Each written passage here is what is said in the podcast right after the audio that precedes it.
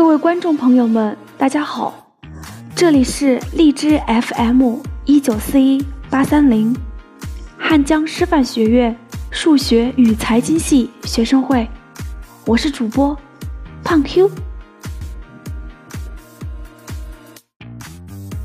本期节目带来的依然是《变形记》。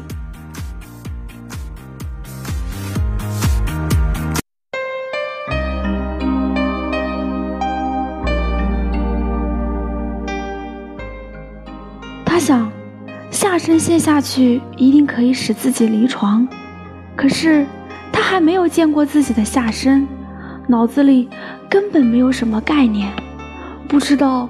要挪动下身，真是难上加难。他挪动起来是那样的迟缓，所以到最后他烦死了，用尽全力，鲁莽地把身子一挺，不料方向算错，重重的摔在床角上。一阵彻骨的痛楚使他明白，如今他身上最敏感的地方，原来正是下身。于是，他就打算先让上身离床，小心翼翼地把头部一点点挪向床沿。这却不怎么困难，他的身躯虽然又宽又大，也终于跟着头部移动了。可是，等到头部终于悬在床边上，他又害怕起来，不敢再前进了，因为老师说。如果他就这样让自己掉下去，不摔坏脑袋才怪呢。他现在无论如何都应该保持清醒，特别是现在，他宁愿继续待在床上。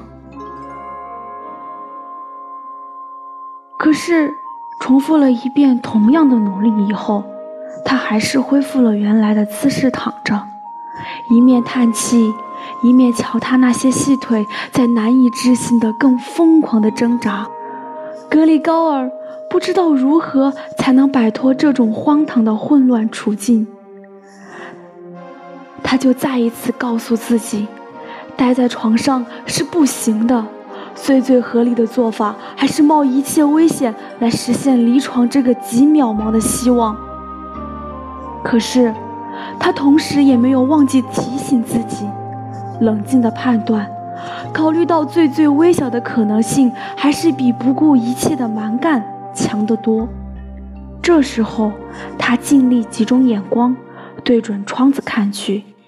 可是不幸的很，早晨的浓雾把霞街对面的房子也裹上了。看来天气一时不会好转，这就使他更加得不到鼓励和安慰了。已经七点钟了。闹钟再度打响时，他对自己说：“已经七点钟了，可是雾还这么重。”有片刻功夫，他静静地躺着，轻轻地呼吸着，仿佛这样一养神，什么都会恢复正常似的。可是，接着他又对自己说：“七点一刻前，我准已经下床了。”这回不会失败了。可是，到那时，一定有人从公司里来找我，因为不到七点，公司就开门了。于是，他开始有节奏地来回晃动自己的整个身子，想把自己甩出床去。倘若他这样翻下床，也是斜跌下去，至少不至于把头撞伤。他的背似乎很硬。看来跌在地毯上并不打紧。他最最担心的还是自己控制不了的巨大响声，这声音一定会在所有的房间里引起焦虑，即使不是恐惧。可是他还是得冒这个险。当他已经半个身子探到床外的时候，这个新方法与其说是劳役，不如说是游戏。因为他只需来回晃动，逐渐挪过去就行了。他忽然想起，如果有人帮忙，这件事该是多么简单。两个身强力壮的人，他想到了他的父亲和那个使女，就足够了。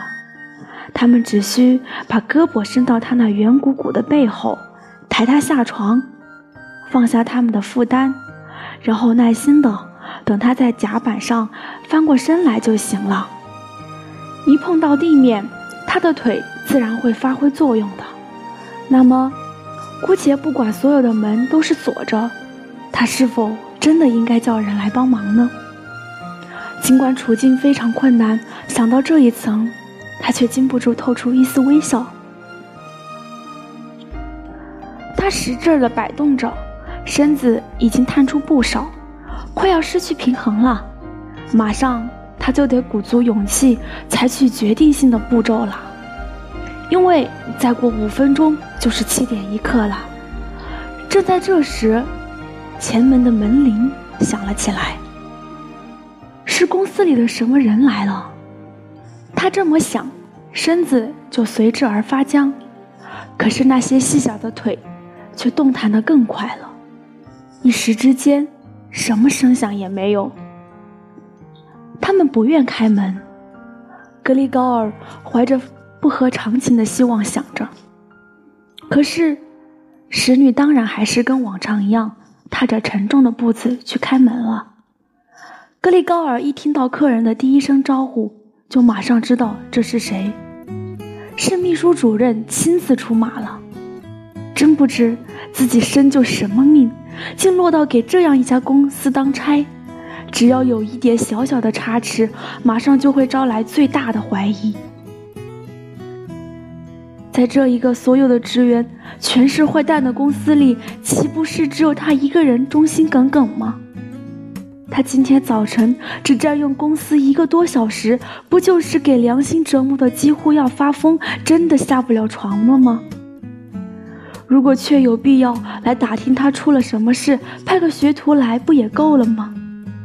难道秘书主任真的应该亲自出马，以便向全家人完全无辜的一家人表示，这个可疑的情况只有他那样的内行来调查才行吗？不是由于意志的推动，而是因为想到这些事非常激动，格里高尔就用尽全力把自己甩出了床外。砰的一响，声音很沉重，但不像是破裂的声音。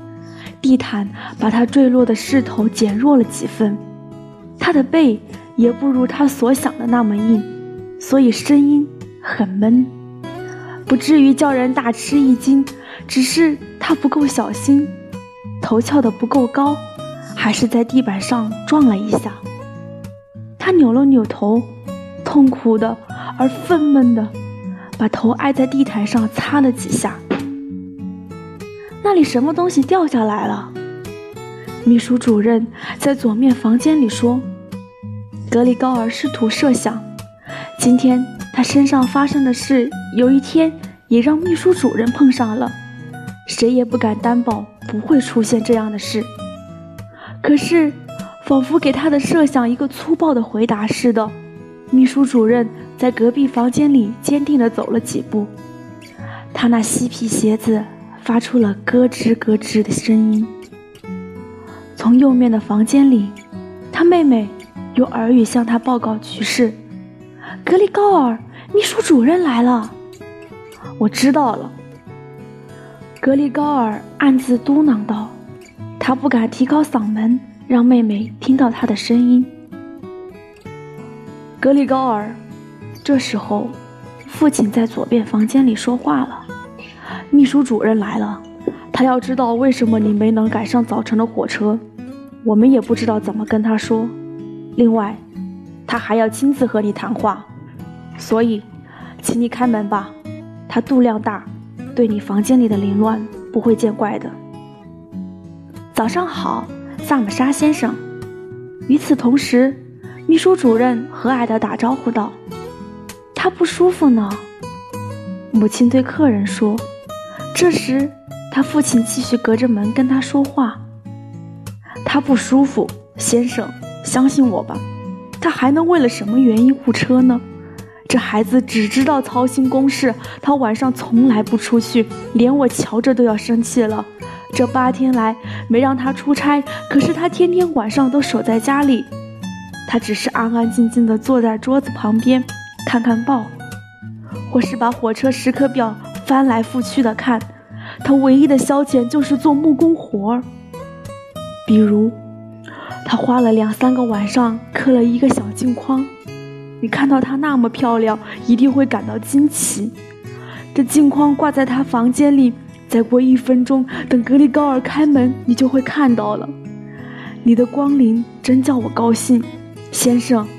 我们怎么也没法使他不锁门，他真是固执。我敢说，他一定是病了。虽然他自己也万分不愿意，偏偏今天早上病倒。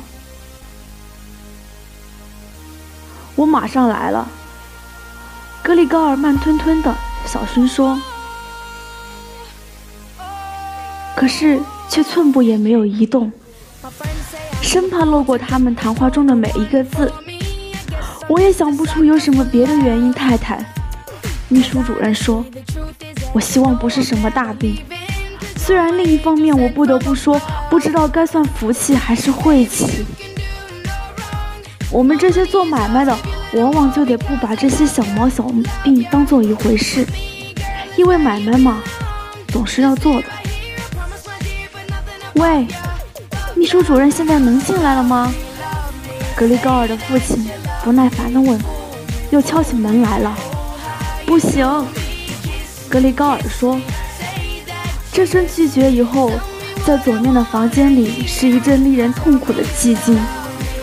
右面房间里。他妹妹啜泣起来了。他妹妹为什么不和别的人在一起呢？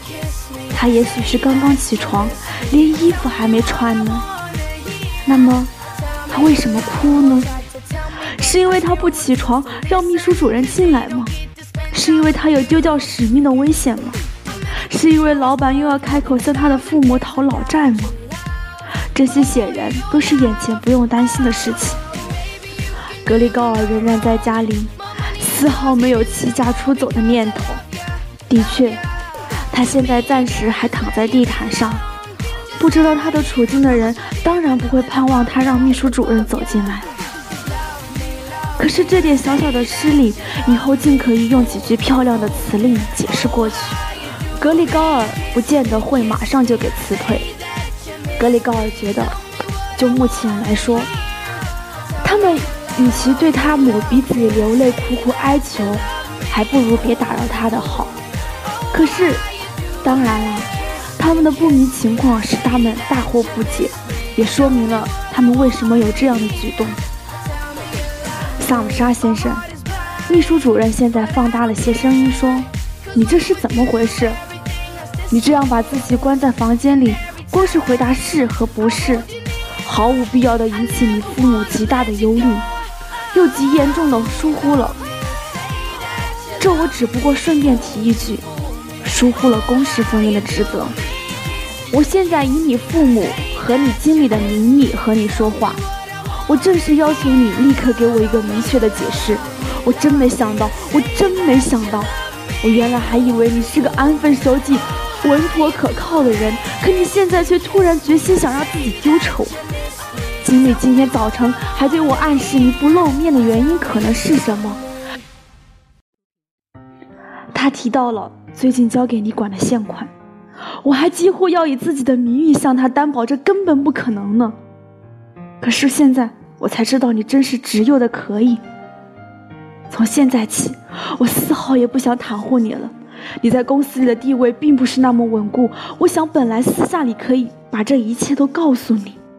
可是，既然你这样白白糟蹋我的时间，我就不懂为什么你的父母不应该听到这些话了。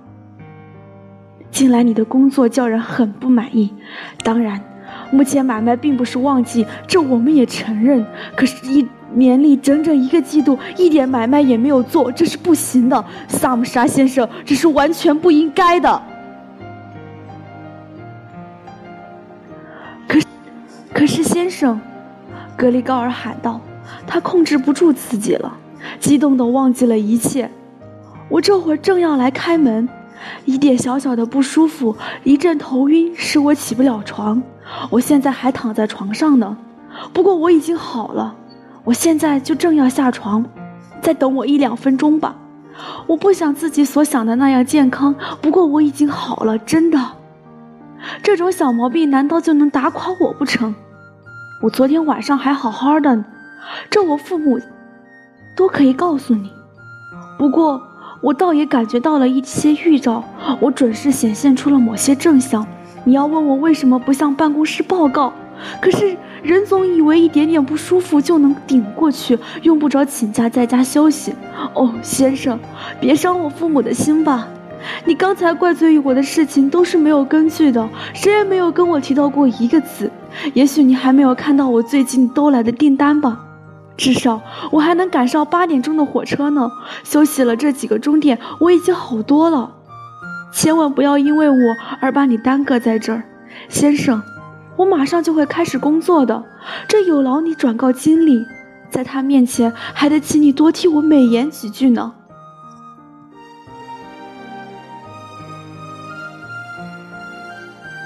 本期节目到此结束，感谢各位听众朋友们收听今天的节目，更多资讯可以关注微信公众号 FM 一九四一八三零，或文字搜索“我走在你心上”。FM，QQ 公众号：二零六二九三六二零四。